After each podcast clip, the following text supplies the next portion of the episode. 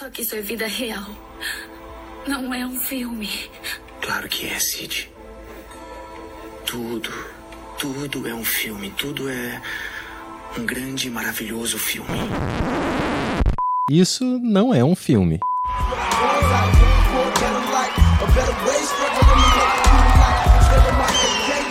Olá! Meu nome é Mariana Ramos, sou roteirista e pesquisadora. E com alguns amigos, né, gente? A gente não precisa de inimigo, não é mesmo? E eu sou Renata Spitz, é diretora, produtora e roteirista.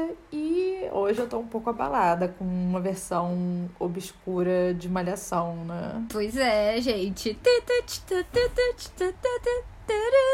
Bom, gente, isso, isso não é um filme, um podcast semanal sobre filmes. Todo mês a gente escolhe um tema e a cada semana vamos falar de um filme dentro desse recorte. Esse quarto mês de programa nós exploramos o tema adaptações adolescentes, né? E a gente continua nesse mundo do colegial, mas agora com uma obra um pouco mais sombria, é um pouco longe dessas comédias românticas dos episódios passados. E o filme de hoje é Jogo de Intrigas. É uma adaptação de Otelo, Moro de Veneza, né? Peça do grandioso William Shakespeare. Mas antes da gente entrar nessa conversa, vamos chamar nossas redes sociais? Thank you.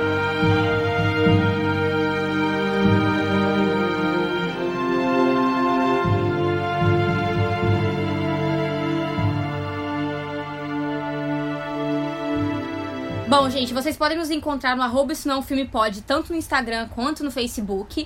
No Twitter vocês podem nos encontrar no arroba Isso Não é um Filme. E vocês também podem mandar e-mails pra gente no Isso Não é um Filme Pode, arroba gmail.com. Lembrando que é sempre tudo junto e sem acento. Isso, e assinem nosso feed, compartilhem com os amigos e deixem reviews. Lembrando que vocês podem nos ouvir no Spotify, no Apple Podcasts, no Google Podcasts, no Deezer, no Anchor e no Castbox. Vamos então pro programa? All my life, I always wanted to fly. I always wanted to live like a hawk. Bom, gente, eu acho que esse talvez seja o mais próximo que a gente tem, né, até agora, de uma adaptação adaptação, né? Assim, nomes são, são parecidos ou similares ou fazem uma, uma relação. Todos os movimentos dramáticos da trama, da trama fonte, né, estão aqui. O tom é o mesmo, as discussões e temas são paralelos, né? Tem toda uma conversa com esses temas, mas ao mesmo tempo como a gente já vem falando aqui com todas essa, essas outras obras que a gente trouxe aqui, é esse, essa virada, né, de trazer para esse ambiente adolescente, o ambiente do colégio, é dar uma nova vida para a história, né? Sim, e lembrando que não é a primeira, primeira adaptação nesse sentido de Shakespeare, né? Tem Romeu e Julieta, que é o filme com Leonardo DiCaprio, e eu acho que é Sim. sempre interessante a gente pensar como que é feita essa transposição do mundo shakespeariano para essa realidade contemporânea entre adolescentes, né? É, exatamente. É o, o Romeo plus Juliet, né? Do Bars Luhrmann. Do Bars que, Luhrmann, exato. Aquele filme colorido de, sei lá, com as cores meio estouradas pra caramba. Eu, eu, só me, eu acho que eu só me lembro, assim, da, da, da experiência sinestésica. Aqui é uma coisa... Eu acho que é bem... Assim, eu acho não. Eu tenho certeza que é bem menos estilizado, né? Especialmente visualmente. Eu acho que aqui tem uma... uma, uma uma, um certo tom meio mais sóbrio, né? É, quanto a, a, um, a, um, estilo visual e até é, de atuações, digamos assim, mas a gente vai poder discutir isso tudo um pouco mais depois a gente passar a nossa ficha técnica e falar um pouquinho mais sobre o filme.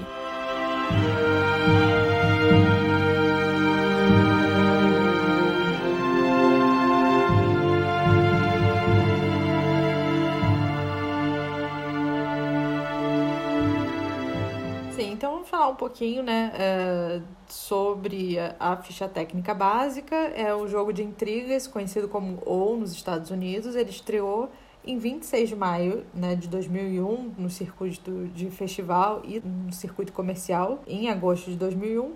Já no Brasil, ele estreia em 19 de julho de 2002, né? E ele é dirigido pelo ator, diretor e roteirista Tim Blake Nelson, que a carreira dele como ator é mais consolidada né, enquanto ator mesmo. E foi escrito depois é, pelo Brad Kaya, que trabalhava na época do programa Sketch Mad TV. Exatamente, né, gente? É, é, o Tim Blake Nelson, eu tenho uma. A, a, a, ideia que eu tenho mais dele é realmente em filmes que ele faz. Ele tem uma cara bem específica, que se você der uma, uma pesquisada, você vai lembrar, talvez, como personagens secundários, mas sempre um, um, é um rosto diferente que, que existe ali, né? É, e é isso, o Brad Kaya, né? É, ele faz essa adaptação, né? E no elenco principal, né? Assim, temos um elenco também, assim, com uma mistura de, de jovens, né? De pessoas jovens, mas também com nomes muito é, consolidados já, né? O, a estrela do filme é o Mac Pfeiffer, né? Que ele faz o Odin James, alguns até apontam essa coisa de o, as duas, a sigla do nome dele é OJ, né? E talvez não por acaso, né? OJ Simpson e todas as coisas. Então, assim, né?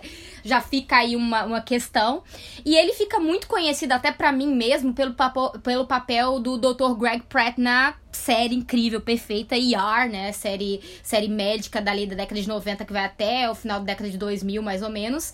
E também teve um papel de destaque no filme Eight Mile, né? Ele, eu acho que ele era o amigo, o melhor amigo do personagem do Eminem, né? Outras pessoas que a gente tem, tem o George Hartnett, né? Que ele faz o Hugo Golding, é, Goulding, né? Ele é baseado no Iago, né? Ele era um queridinho da, da década de 2000, né? Ele fez The Fact, As Virgens Suicidas, Pearl Harbor, ele fez vários outros filmes. Ele teve teve um, hiato, um hiato na carreira dele, ele parou por uns anos, ele não aguentava mais Hollywood, segundo ele. Mas ele está de volta.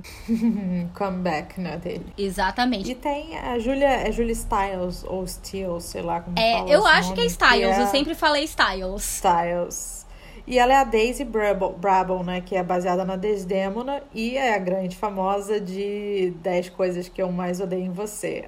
E a série de filmes Born e Save the Last Dance. Exatamente. Aí a gente tem uns outros nomes, assim. É, tem alguns nomes importantes, assim, desse espaço adolescente. O Eldon Hansen, o Andrew Keegan. O Andrew Keegan até faz também 10 coisas que eu mais odeio você. A Rain Phoenix, né? Grande irmã dos Phoenix. É, mas, assim, com, com certeza um destaque é o, o Martin Sheen, né? Fazendo um filme como esse, né? Martin Sheen tem nem o que falar sobre, né? Ele faz o coach Duke Goulding, né? Que, né, que nessa adaptação adaptação é o pai do, do, é, do Hugo, que é o Iago, né? E sim, nossa, carreira que não dá nem para falar, né? Então, e também tem um nome muito conhecido também, que é o John Hurd, né? E aí temos outros papéis, assim, menores. Sim, é, e a sinopse do filme, né, basicamente, como a Mari falou, é uma atualização do Otelo, que é essa peça de Shakespeare, né, que possui no filme um jovem elenco, é ambientado em uma escola preparatória de classe alta e centra no jogador de basquete que é o Odin. Exatamente. Bom, gente, vamos falar um pouquinho do contexto, assim, é, eu acho que tanto em termos de obra, assim, né, essa obra essa obra fonte, né, como, como às vezes eu gosto de dizer, né, mas também do, do próprio, assim, esse surgimento e algumas questões que permeiam o filme, né? É, essa ideia de Mouro, né? Assim, né, o nome né, completo da peça é Otelo Mouro de Veneza, né? Tem muito, assim, era uma forma que os cristãos europeus ali durante a Idade Média se referiam aos muçulmanos, especialmente ali da, da, da região do Maghreb, no norte da África, mas também tem algumas outras áreas que também às vezes eram.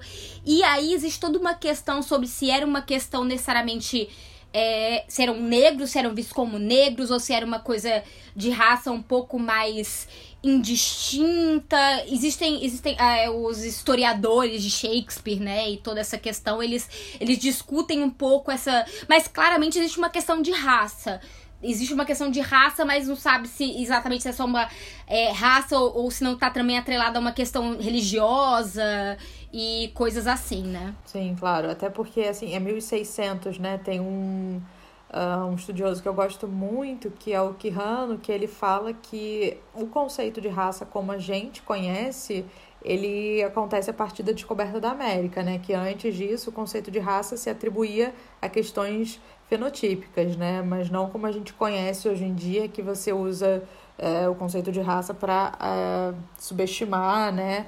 E subjugar determinadas etnias. É, existe até também algumas questões, eu acho que ele tem um livro chamado Casta Case, na realidade eu não, não acho que não tem ainda uma tradução em português de uma de uma pesquisadora negra americana, onde ela fala também da, da evolução da ideia de raça ali na, na no século XIX, especialmente com essas libertações que começam a acontecer, libertações, né, entre as começam a acontecer dos escravos e como isso vai afetar também essa ideia. E todo assim, acho que também tá hoje em dia essa ideia que a gente tem de raça, né, também tá muito é, fincada ali nesse, nesse para além obviamente existe esse passado claramente é, escravagistas que vai vai, né, se pensar em escravo é algo que existe desde, no mínimo, a Grécia Antiga, né, assim, até antes, né, eu acho que também ali é, no Egito também tinha essa noção de escravos e tal. É, é, é uma, um conceito muito antigo. Tem essa virada aí desse, desse, desse, desse momento colonial, né? Que aí ganha-se uma, uma, uma nova virada, né? Que não é mais só povos que estavam sendo conquistados, mas sim realmente pessoas que estavam sendo retiradas de um lugar exatamente para isso, né? E aí sendo transportadas para Américas e tal. Mas é, tem várias. Essa, essa. Até muito ligada com essa ideia do.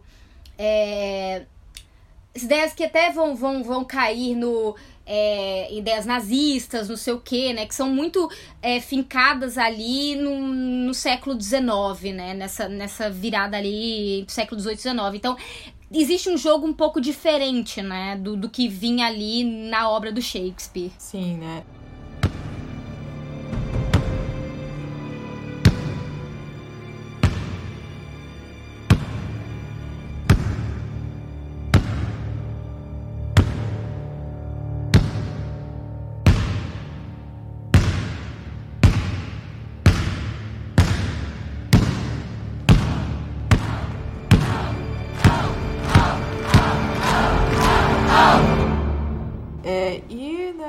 Você estava falando, ela é escrita por volta né, de 1603 e toda essa história vai girar em torno uh, desses dois personagens, que é o Otelo e o Iago, né? O Otelo é esse general mouro do exército veneziano, né, que está encarregado de comandar Veneza na véspera de uma guerra lá com os turcos otomanos pela ilha de Chipre.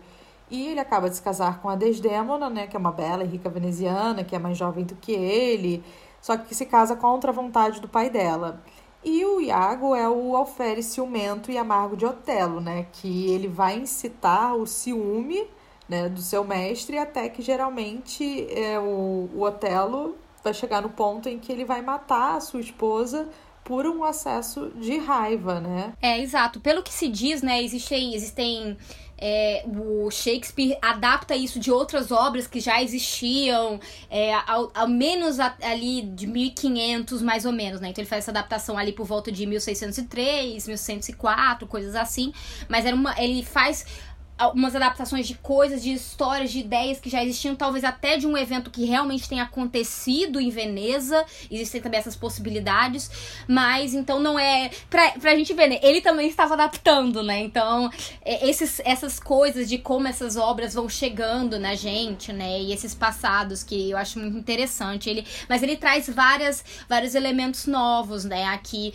E, não, com certeza, tem diversas questões muito interessantes. Esses esses temas muito duradouros, que eu acho que também é um dos motivos pelo qual adaptação, adaptações de Otelo são tão, né, eu acho que requisitadas e refeitas e não sei o quê, porque trabalha com paixão, ciúme e também essa questão de raça, né, que é inclusive um tema que para aquela época, né, é né, não pensado quase. Pelo que eu sei, Existem personagens também referidos como mouros na obra de Shakespeare, mas nenhum deles é um personagem principal, né? É o título da obra, é o, o, o centro da obra, né? Sim, sim. É, isso que é muito interessante, né? Da gente pensar por que, que essas obras de Shakespeare elas continuam até hoje atravessando, porque ela trabalha com esses temas universais, inerente, né? À, à questão humana, e esse, essa obra necessariamente traz essas questões né, de paixão, de intrigas e, enfim, como você já tinha dito. E a, não é a primeira, né, obviamente, adaptação, né, porque acho que a grande produção de Otelo, escalando, né, um ator negro, é, vem, não veio até 95 com o próprio Lawrence Fishburne, né? Que contracena com o Iago do Kenneth Bra Branagh. É, exato. E isso, isso exatamente porque o que acontece? Antes disso, no cinema, eles, o papel só era feito por homens brancos fazendo blackface. Então, assim, boa parte das clássicas adaptações que a gente tem, o papel de, é, do, do Otelo, né? É, era feito pelo, por homens brancos, né? Exatamente. E volta ó. aqui nosso querido Orson Welles. Volta aqui. Ai, ele sempre voltando, né? Sempre de volta. Então, assim, atores como Ralph Richardson ali em 1937, né? Aí Orson Welles na clássica adaptação dele de 52, é, John Gielgud, que Gielgud eu acho que é o nome, que eu não conheço, Laurence Olivier, óbvio, né? Um grandíssimo nome da, é, do teatro e do cinema é, inglês, e aí, muito mais próximo da gente, o querido Anthony Hopkins, né? Mas para você ver que essa ideia, né, era um tabu, né? Por muito tempo no cinema, colocar e, e, e ir até esse ponto, né? Ir ao ponto de colocar realmente um homem negro fazendo o papel. É, nada me espanta se Jesus é branco, minha filha. Que dirá o Telo, né? Não, exatamente. e eu acho que isso é algo muito interessante, né? Para mim, ao menos, gera muitas, muitos questionamentos, porque o fato de ser um tabu o colocar o homem negro para fazer realmente o papel, né? É, demonstra até o peso da obra, né? E como e a gente não precisa nem falar, né? Como questões de raça são espinhosas e são, né? Existe toda uma, é, uma, uma, dificuldade de lidar, né? Então, assim, é, essas outras adaptações clássicas, né? Como a que o Wells faz, né? Preza muito pelo texto, né? O Wells tem toda essa coisa ali. Ele adapta, eu acho que, sei lá, eu, eu Imagino que ele ia ter adaptado boa parte das coisas do Shakespeare, né? Eu tenho uma memória muito grande de ah, Otelo. Tudo. É, a de Otelo tem uma memória fez... muito grande, exatamente por causa do blackface dele. Porque eu me lembro de olhar e dizer assim, gente, que, que, que bronzeado foi esse que esse rapaz que esse rapaz tomou? E quem ele tá tentando enganar? Nossa, sim. E assim, sim, mas assim, sim. preza pelo texto, mas né, é dilui impacto, né? Que você, que é, vendo assim esses homens brancos usando esse tipo de, de tecnologia racial, né? para poder se fantasiar num papel tão icônico, né? É, eu acho que diminui muito o impacto da obra, porque fica muito mais assim, ah, é ciúme, é. Mas fica. Perde o peso de quem é realmente Otelo ali naquela, naquela, naquela comunidade, né? Na, na dentro da história da, da, da peça. É porque, assim, não me engana, o Wells ali, especialmente, você olha, e, e imagino também que qualquer um que estivesse vendo, assim, o Laurence Olivier também, mais branco do que ele, impossível. Você não você perde E o Anthony isso, Hopkins né? também, é tipo ridículo. Eu nem sabia que ele tinha feito o Anthony Hopkins. Pois é, exatamente. Agora tem uma coisa que muita gente fala que é a adaptação, né? É, as escolhas de elenco sempre são, às vezes, são muito políticas e tem um tom, assim, de política em termos de, de ter uma mensagem por trás. E existe, inclusive, uma adaptação que foi feita para o teatro com Patrick Stewart, onde o Patrick Stewart era o Otelo, mas o resto todo do, do, do elenco era negro, né? Então, para você ver que aí tensiona muito mais, aí traz já essa questão de volta, né? Assim, você reverte os papéis, mas você traz um peso novamente para a questão central da história, né? Sim, sim, é, deixa essa questão da raça presente, né? E uma coisa interessante do, da, do filme, enquanto uh, essa obra atualizada, ele foi filmado em Charleston, né, na Carolina do Sul, dentro dessa primavera de 99, e ele seria lançado em outubro de 99. Só que acontece esse massacre né, da escola secundária de Columbine, e aí você adia o lançamento do filme, né? Porque o que a gente está analisando, eu só conheço como ou, gente, eu sempre esqueço qual é o nome dele. Mas é, ele, é, ele é bem violento, né? Uma violência adolescente, como a gente já tinha falado Sim, em Pânico. Inclusive, assim, antes de fazer a pesquisa para, o é, para aqui pro programa, né? Sobre o filme para o programa, é isso, o, o filme foi lançado em 2001, eu pressupunha que ele tinha sido gravado ali perto, né? E não que tinha sido gravado em 99. E quando eu vi, ele é muito presciente quanto a essas coisas de violência em campo campos, né? Porque a cena final, assim, obviamente, uma Shakespeare, né? É aquilo mesmo, e é isso que tem na peça, essa, esse, o montante de corpos que se juntam e, e sangue por todo lado, mas eu acho que é muito presciente quanto a essa questão de violência, adolescente, não sei o quê. E é isso, né? Isso causou é, um problema muito grande de lançamento pro filme que demorou, acaba, acaba sendo adiado pro lançamento por dois anos, né? Sim, sim.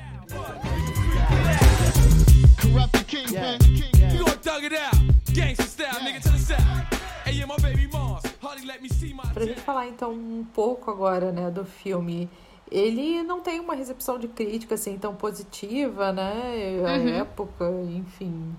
É, muito pelo que eu acho que a gente vai comentar aqui sobre aspectos de como ele trabalha alguns temas, sobre a questão da atmosfera do filme, que às vezes eu acho que eles tentam ser um filme muito sério, adolescente, e no fim das contas, né? É, eu acho assim, eu acho que tem. É, para mim é um filme que me deixa com muito, muito, é, muitos sentimentos misturados. Porque eu acho que tem momentos de uma poesia muito boa e que eu acho que realmente consegue, assim. Digo assim, em termos de uma adaptação de tom. Tem alguns momentos que consegue realmente trazer com atuações boas, assim, o, o elenco jovem é um elenco bom, sabe? Tem momentos, acho que boa parte ali daqueles jovens que estão ali, especialmente o, o Mac Pfeiffer, a Julia Stiles. A Julia Stiles eu acho que ela tá mais apagada aqui, eu acho até isso uma questão que depois vai trazer. Mas, e o Josh Harnett, eles têm, assim, uma Sim, eles se presença... entregam, né? É, eles entregam, Sim, mas é- gente. Mas é isso, eu acho que tem algumas questões. É, porque eu acho assim, é, no fim das contas também, paixão de adolescente. Então, eu acho que ela fica um pouco meio, ah, sei lá, é isso, meio apagada, meio tipo, whatever, sabe? Parece só a menina apaixonada, a menina envolvida no romance, não tem nada demais ali naquela personagem. É, exatamente. É, isso, é, para mim, assim, o personagem dela, é, especialmente assim, se for perceber, até mais ou menos assim, sei lá. Não sei, eu, eu talvez esteja exagerando aqui, realmente, por uma questão de perspectiva feminina, de esperar mais, né?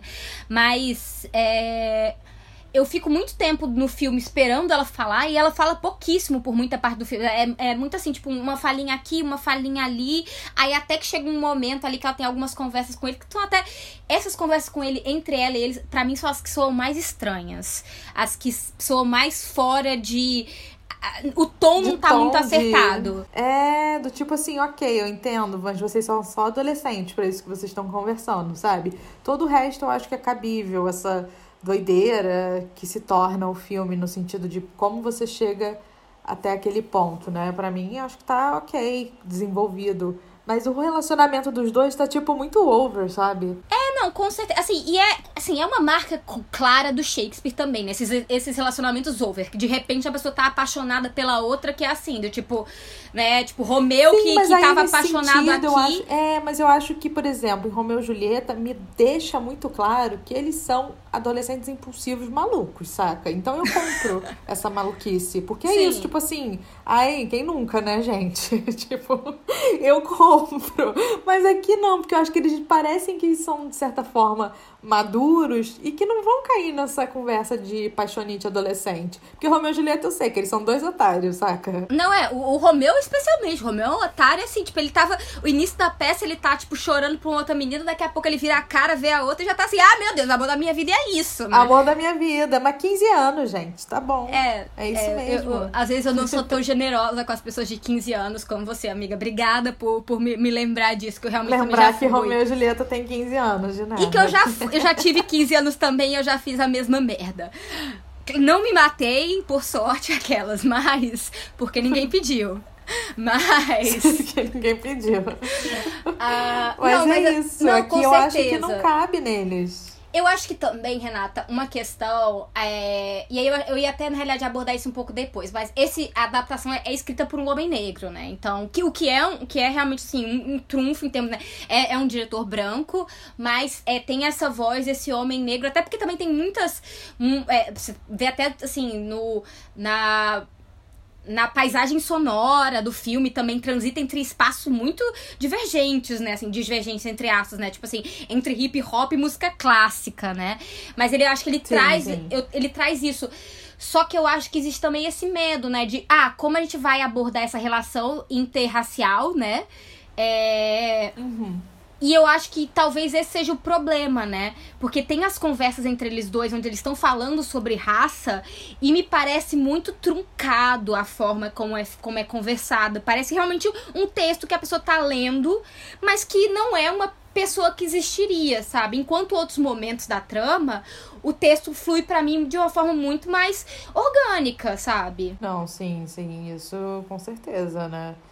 Então, para a gente pensar um pouco, né, primeiro nessa análise de temas e questões que o filme traz, né?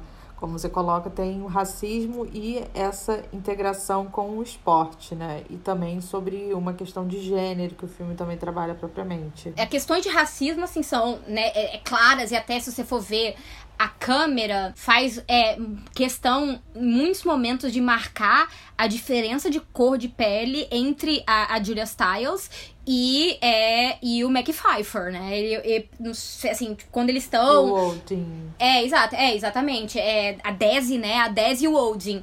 É, a câmera faz questão, assim, do, da mão dele no corpo dela. É, e, para além disso, sim, até questões, assim, de esse menino negro, que é o único menino negro da escola e que foi mandado pra escola só porque ele é um grande atleta, basicamente, né? Então tem essas tensões raciais que até hoje, né? assim, não, não isso Estados Unidos é, é, é, claro, mas aqui também, né? Essa questão também do esporte como um espaço de ascensão, um espaço de, de possibilidade, mas também ao mesmo tempo, isso que eu acho também uma algo que se vale pensar e que eu acho que o filme às vezes pensa em alguns momentos, é ele também ser usado, né? Que ele tá sendo usado ele não tá só ganhando, ele também tá sendo usado ali dentro daquela máquina. Que é a mesma coisa que acontece com o próprio Otelo na, na peça, né? Tipo assim, eles perdoam, de uma certa forma, entre aspas, a transgressão do Otelo de casar com a Desde é, Desdemona, porque ele é. ele tem um papel crucial ali na guerra. Ele é um grande general, ele tem esse passado, e ele e, e existe um né, alguma coisa. Mas se ele não tivesse isso, dificilmente, sabe? É, se ele não tivesse esse valor que as pessoas veem, né? Ele provavelmente ele teria sido preso, né? Isso digo na peça, né? Que tem uma questão da prisão que o pai da Desdemona pede e tal. Mas, uhum, e aqui, sim. esse relacionamento claramente não teria sido aceito, ele ia ter sido expulso, ele, sabe? Ele nem estaria na universidade, né? Exato. né? Desculpa, no colégio. As, as pessoas, né? O filme começa ali, tem um cara que é o Roger, né? Que também existe na peça original com outro nome, acho que é Roderick, sei lá qual é o nome. É, Roderico. Que ele é acho. o cara que. Roderico, é, que vem de Rodrigo depois, né? Enfim. é, e aí. E aí ele ama a Desdemona e ele é o cara que é, que cobiça ela, só que ela tá com um Otelo, né? Então ele é o cara ali que começa a plantar essa possibilidade de fazer uma intriga, porque ele gosta da menina. Só que o que acontece? O... Tentam fazer isso ali no início do filme. Ela é filha do, do diretor, né? Do dono da escola, sei lá. É, o diretor da escola, exato. Isso. E aí chegam, né, pra dizer que, tipo, primeira denúncia que fazem pro ou aqui do filme é que, ah, ele violou a menina. Ou seja, olha, você é o diretor da escola, estão passando um trote para ele. A sua filha foi estuprada. A primeira relação que se fazem com esse corpo, né, do ou esse corpo negro, é associar ele a esse a um estupro, né? O perigo desse corpo negro de se aproximar de uma mulher branca. Né? Exatamente, né? isso que isso tem um peso, um peso histórico é, nos Estados Unidos muito grande, muito grande. É, assim. pensar próprio no cinema, né? O próprio Nascimento de uma Nação tem essa questão aí do Uh, eu esqueci o nome do personagem, mas enfim, do, do, estupro da mulher branca, né? No cinema já começa esse medo aí, né, nos primórdios. É, isso é algo que, assim, que eu penso, né, até em uma das aulas que eu já falei, né? Nessa criação do. É, e, e, gente, é, não sei para quem conhece história de cinema, quem tá escutando a gente ou não, né? O Nascimento de uma Nação, esse filme ali é, da segunda década do século XX, né?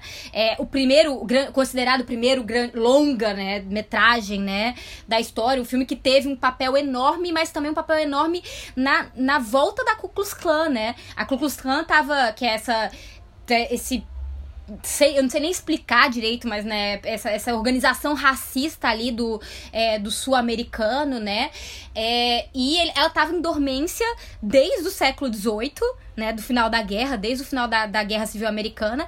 E o Nascimento de uma Nação, ele é responsável pela, pelo retorno da Ku Klux Klan. Então você imagina o Ele poder. é o ovo da serpente. É o Ele ovo da, serpente. Você imagina o poder. E a gente às vezes fica assim, ah, o cinema ou filmes, TV, são coisas que não, são, não tem nenhuma, nenhum impacto. O impacto é claro, sabe? É claro, assim. Os historiadores apontam o número, o- a, o- a elevar, o, o número de inscrições, como é o nome, de filiação nova ao à Ku Klux Klan que acontecem diretamente depois do filme. E assim, Sim, e, sim. e tem essa imagem do homem negro como um monstro que está atrás da mulher branca. E isso gera Pra- casos de é. linchamento nos Estados Unidos durante todo o século XX. Alguns muito, é, é, eu vou dizer, clássicos, mas assim, extremamente tristes, né? Como Emmett Till, que é acusado de tocar uma mulher branca, assim, tocar. E o menino é, é linchado de uma forma terrível, sabe? É então, assim, brutal, assim. Extremamente. Então, assim, é, é, eu acho até pesado a forma como o filme faz, e aí tem um momento posterior que ele acaba, de uma certa forma, estuprando mesmo a menina, né? Essa cena eu odeio, eu odeio essa cena. Eu- Nossa, por que, que eu ela existe? também, não porque eu.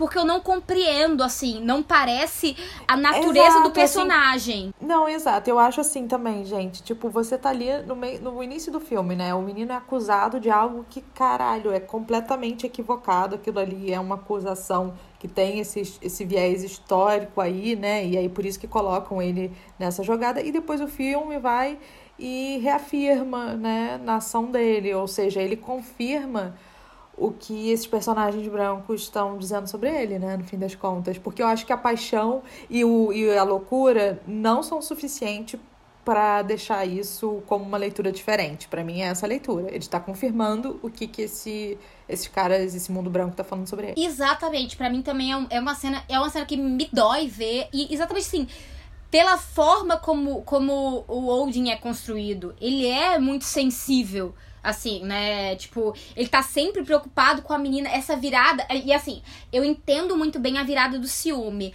mas a virada pra violência sexual é algo que me deixa muito desconfortável e como você fala, é- ela, ela acaba é, reafirmando um discurso extremamente é, prejudicial, pesado, difícil. E até tem toda uma questão sobre ela foi ou não estuprada, né? E até tem uma conversa entre ela e a amiga, e a amiga falando o que aquilo é assim, o que ele fez é um estupro. Apesar dele, ela, e ela tenta maquiar, né? Mas, assim, Sim. hoje em dia, até acho que em 2001 não era, e não era necessariamente uma, uma discussão tão grande essa questão de. é, estupro no relacionamento, dentro do próprio relacionamento, né? Onde se tinha consentimento até um certo ponto, mas se deixa de ter depois de um certo ponto. É, é muito pesado, é muito pesado. Sim, sim.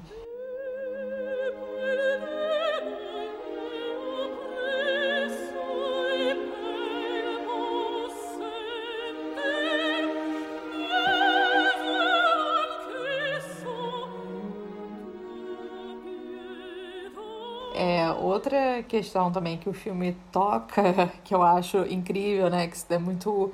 é- é- relações de pais e filhos é. Né, desde Édipo, tragédia shakespeariana também, tamo Exato. aí.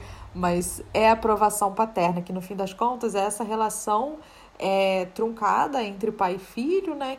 Que causa, que é o gatilho para essa psicopatia do, do Hugo, né? Que ele é psicopata. É, exatamente e assim. Isso é muito engraçado em termos de adaptação, né? E eu acho uma escolha boa, né? Até porque isso acho que a gente conhece, né? Meninos e sei lá, acho que todo mundo conhece algum homem que é muito é, louco pela aprovação dessa figura paterna e milhares de coisas e precisa, precisa. Eu acho que dá um certo, dá um certo poder, né, pra narrativa e até ver como o pai dele, o pai dele trata ele com descaso total, né? Ele nunca quer saber dele, chama o outro de filho, né? E tem até esse plano contra plano do pai chamando o Odin de é como meu filho, aí contra plano Meu pro filho. Hugo, pro Hugo olhando, tipo, caralho.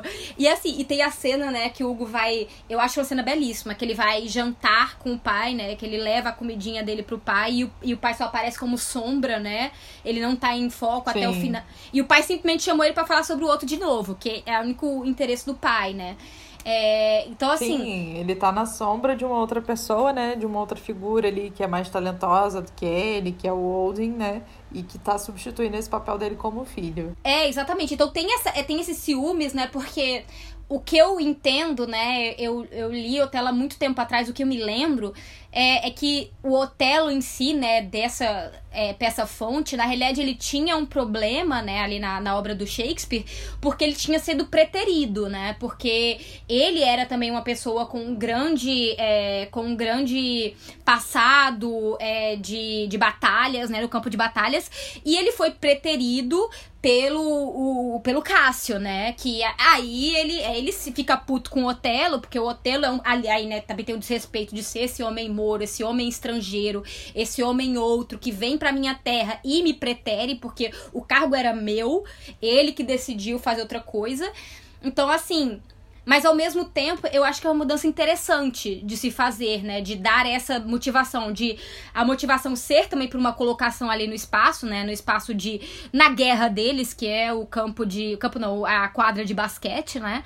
Mas tem muito mais o peso da questão familiar, né? É, e eu acho que todo, toda essa construção né, de trazer o, o Otelo para esse universo adolescente vai ditar também um pouco desse mood do filme, que ele é um, um tom muito sério, né? Você tem ali é uma atmosfera muito sombria, uma voz off com uma narração aí poética. E é, não, as imagens das pombas. Parados. Amiga, as imagens das pombas que são extremamente poéticas.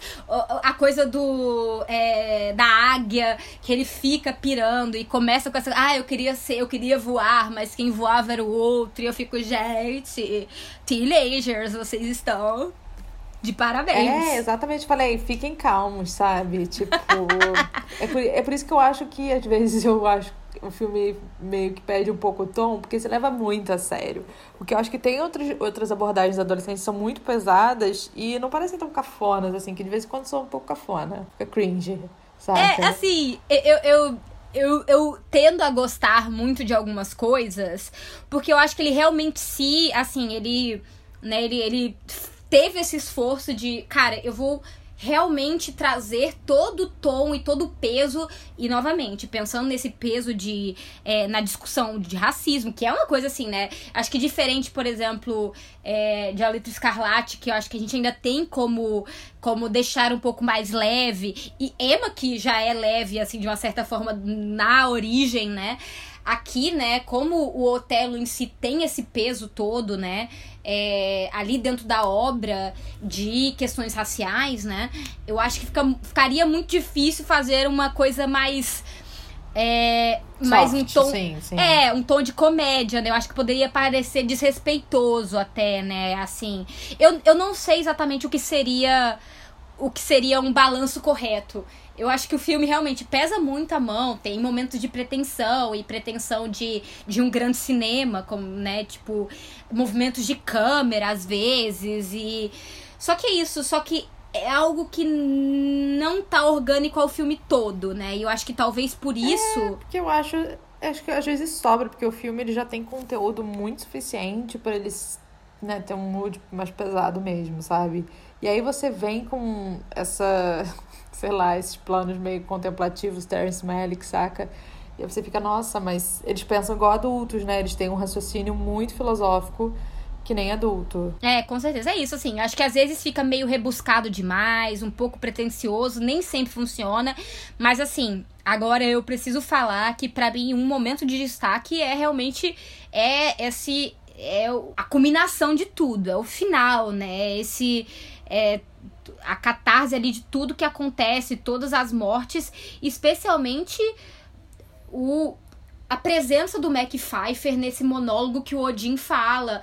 E, e, a forma como adapta também, ele dizendo, cara, eu tô sendo. Eu fui ferrado por um prep, sabe? Por um porra de um mino branco de merda, privilegiado, que fudeu minha vida toda, não tenho mais vida. Ao mesmo tempo, em paralelo com essa, com essa figura muito é, para mim ao menos, né, que dá muito. me deixa muito tensa, que é a polícia vindo atrás de um homem negro, né? Que eu fico esperando, cara, Sim. eles vão matar o menino, eles vão matar o menino. Eu acho muito bom como é feito, é porque eu fiquei muito curiosa, né? Tipo, como que eles vão adaptar isso para o universo adolescente, todo esse final que é que é muito trágico, tem muita morte, tem muita tramóia, né, ali dentro. E como que você adapta isso, né, para não ficar extremamente, sei lá, uma malhação, saca, para adulto, vou envenenar a minha inimiga, entende? Sim. E, realmente é muito pesado e é muito bom, porque tem um texto ali, tem uma atuação muito incrível e tem uma relação de confiança que se estabelece entre o Hugo e o Odin, que no final, quando isso se rompe, é muito forte. É, você tem ali a gente, eu acho que é muito bem feito essa progressão de como que o Hugo vai plantando as coisas dele, né? Como que ele vai armando, é muito sórdido como ele faz, como ele vai realmente arquitetando todo aquele plano. Eu acho que isso é muito positivo em termos de como esses personagens se constroem e como que isso ajuda também a trama a, a fluir ali, a gente no final ter esse impacto. Com certeza, eu acho que você tá exatamente certa. Eu acho, talvez, assim, aqui pensando, talvez um problema que eu tenha com a adaptação é o papel, acho que é o Roger, né? Que é esse cara que Nossa, quer. Eu... Meu, sim. É que eu acho que ele ficou perdido no final. Não, e não só no final, mas assim, eu acho que é assim, porque, né, na, na origem, né, o, o Rodérigo, ele tinha tido um. É, não um caso, mas ele tinha tido um relacionamento real com, com a Desdemona. Então ele era uma possibilidade real. Ele teria Esse sido menino. Cara, é, ele tinha. É, e ele seria o cara que ia casar com ela, né? Tava meio que acertado. É, exatamente. Ela que não quis, ela não queria casar, e aí ela acaba casando com o Otelo do nada, segundo o pai dela, né? Mas assim, isso esse menino aqui, da forma como ele é apresentado no filme, ele não tem chance nenhuma. A Desi nunca nem fala com ele, sabe? Então, assim, o, é, o fato dele acreditar. Ele é um namorado, né? Ele é tipo é... só um. Ele é o loser da escola que gosta dela. É, exato, ele é um loser muito privilegiado, né? Que, tipo, que o nome da escola, sei lá, metade da escola foi é da família dele, umas coisas assim que é meio. que fica meio ali nas entrelinhas e tal.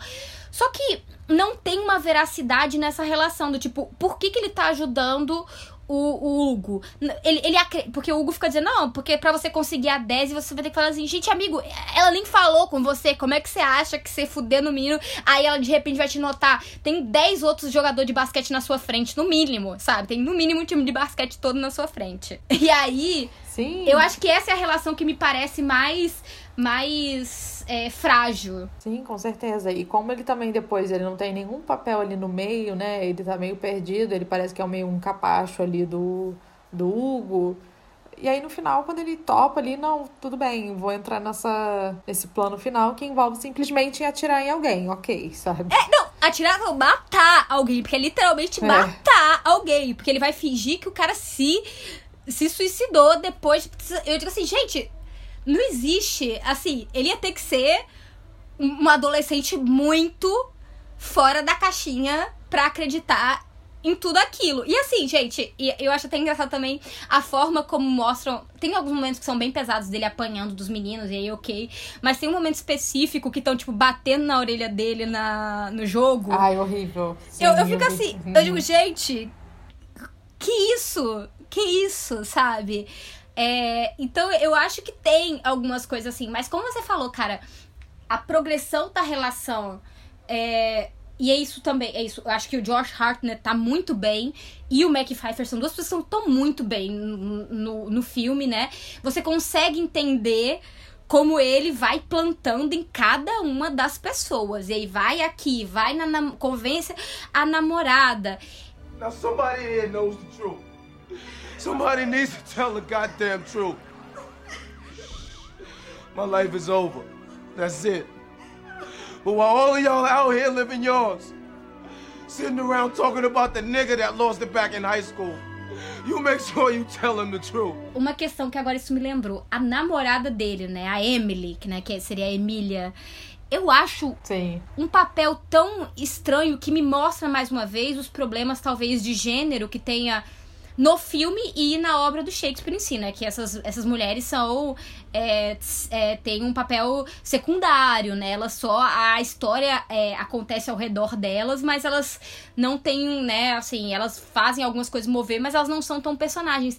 Ela especificamente é, é, dito que ela namora com o Hugo e por 80% do filme ele nem fala com ela. Ele encontra ela e ele não dirige a palavra a ela. Sim, eles só, tem, só estão juntos uma vez ali no final, quase. Pois é, assim. Tipo, é muito esquisito isso, sabe? É uma, uma relação também que ela meio que se coloca tudo bem naquilo, né? Ela aceita aquele aquele tipo de tratamento. É, exato. E, e, eu acho que demonstra, assim, muito. Acho que a peça em si, ela também conversa sobre isso, né? Sobre essa, essa questão mesmo do, é, dos ciúmes, né? E aí tem essa, assim, para além da questão de raça e tal, tem essa coisa muito forte do ciúme, né? Desse homem e dessa falta de confiança total na figura feminina, né? E aí a figura feminina sendo muito facilmente construída como um nêmesis, como alguém que vai te destruir, ou como alguém que tá te enganando, né?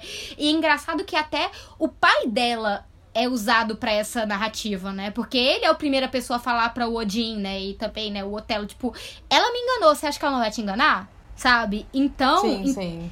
tem essa construção desse, dessa rede de homens que tem um tratamento é, extremamente pesado das, das mulheres que estão ali ao seu redor, dessa criar desconfiança e usar elas como peões dentro de jogos pessoais, né? Sim, sim, uma pessoa ali é usada contra a outra e também se coloca muito essa fragilidade, né, que está muito relacionada a essa ideia de posse deles, né? Porque no fim das contas tudo tá se referindo a esse ciúme, da possibilidade dela estar com um outro cara, com o Michael, né, no caso do filme. Sim, exatamente. E aí tem, e aí assim, para além, né, da questão de estar com o Michael, né, tem a, a, parte muito pesada, né, que é o a, a utilização da palavra, né, do eu não vou falar e tal, mas tem a palavra específica para se referir a pessoas negras, né? Esse, essa, esse termo amer, é, americano que é, dá muita ênfase, né? Que o próprio o, o, Hugo dá muita ênfase de ah, eles estavam te chamando assim pelas costas, é assim que eles te chamam pelas costas. E quando o Michael vem, né? E fala realmente, chama ele assim, né? Então tem esse peso também. Eu acho que tem um peso duplo é, tanto da traição e dessa posse, da figura feminina, da mulher como a posse. Ah, você perdeu a virgindade para mim, então você não era virgem, você era muito. E aí tem todo uma, um questionamento da sexualidade dela. Nossa, você queria muita coisa, você tava muito ativa. Como é que uma virgem é assim, né? É, e, uhum. né, o nível de machismo. É, e que assim, né, não é, não é século XV, não é, não é da década de 2000, é até hoje, né, algo que a gente ainda vê muito presente essa questão de posse e também essa ideia de que ela é minha, eu posso matá-la se a minha posse saiu do meu controle. É meu direito Sim, tomar a minha honra. É o que a gente fala, né? Amor não é matei porque amava. Quem ama não mata, né? Sabe? Essa ideia de que é construída muito erronicamente sobre essa paixão, né? Que ela tem que ser a ponto de criar uh, um assassinato, se for o caso, né? Enfim, é, e essa defesa da honra, ao viés né? do homem, sempre. É, a ideia da honra masculina, né? Como algo que precisa ser defendido, e aí até, lá, peças, eram, mas digo, é, legislação até, né? Que é algo que existe, né? Existia até muito recentemente na, é, no próprio processo jurídico brasileiro essa questão da defesa da honra como justificativa de assassinatos de, de mulher, né? Então, eu, eu acho que o filme, né? Eu acho que a gente pode já ir se. É, também tem que traz questões de drogas, que eu acho que também é um problema, porque aborda, mas também fica um pouco meio, não sei, superficial é, de uma certa sei, forma. Às vezes eu acho, é, mas eu, eu acho que, por exemplo, no caso do Hugo, me, me faz perceber que, assim, ele meio que usa anabolizante, sei lá que merda que é, é aquilo. Mas do do Odin, né, ali no final, quando ele realmente ele tá muito cansado, ele ele compra droga, é meio tipo assim, por quê, né? E aí também tem toda a questão de quem é o, o, quem é o traficante, é um outro homem negro, então assim, né? E aí tem camadas e camadas. É, bom, eu acho assim, mas finalizando, né, assim, acho que pensar, acho que realmente é, é um outro tom completo frente às adaptações que a gente viu até aqui, né? Eu achei interessante trazer exatamente pra gente ter uma outra perspectiva, né? Pra também ver, é, né, não só de, dentro desse espaço de comédias românticas e, e literalmente filmes adolescentes. Aqui é um filme com um casting adolescente, mas que trata de um tema, né, de temáticas muito complexas, sérias e, né, é, e duras. Sim, e que não desvirtua, é, e que não desvirtua também do mundo jovem, né? Não é algo deslocado ali, é uma adaptação que eu acho que encaixa bem também àquela realidade, porque também não é só uh, kkk, né, na alegria e diversão, eu acho que tem um, um drama ali que é um, um outro ângulo, né, para esse tipo de universo, que eu acho interessante. Eu acho que até na review que o Roger Ebert faz do, do filme, né, do crítico, né, que ele faz do filme, ele fala isso, assim, que é, tem uma tentativa de reproduzir essa paixão da peça original para novos é, espectadores de Shakespeare, Shakespeare e que, né, é, né apenas aumentaria a leitura da, da, coisa real. E eu acho que o filme tem esse, esse, esse interesse em trazer os temas ali, todos os temas que estão.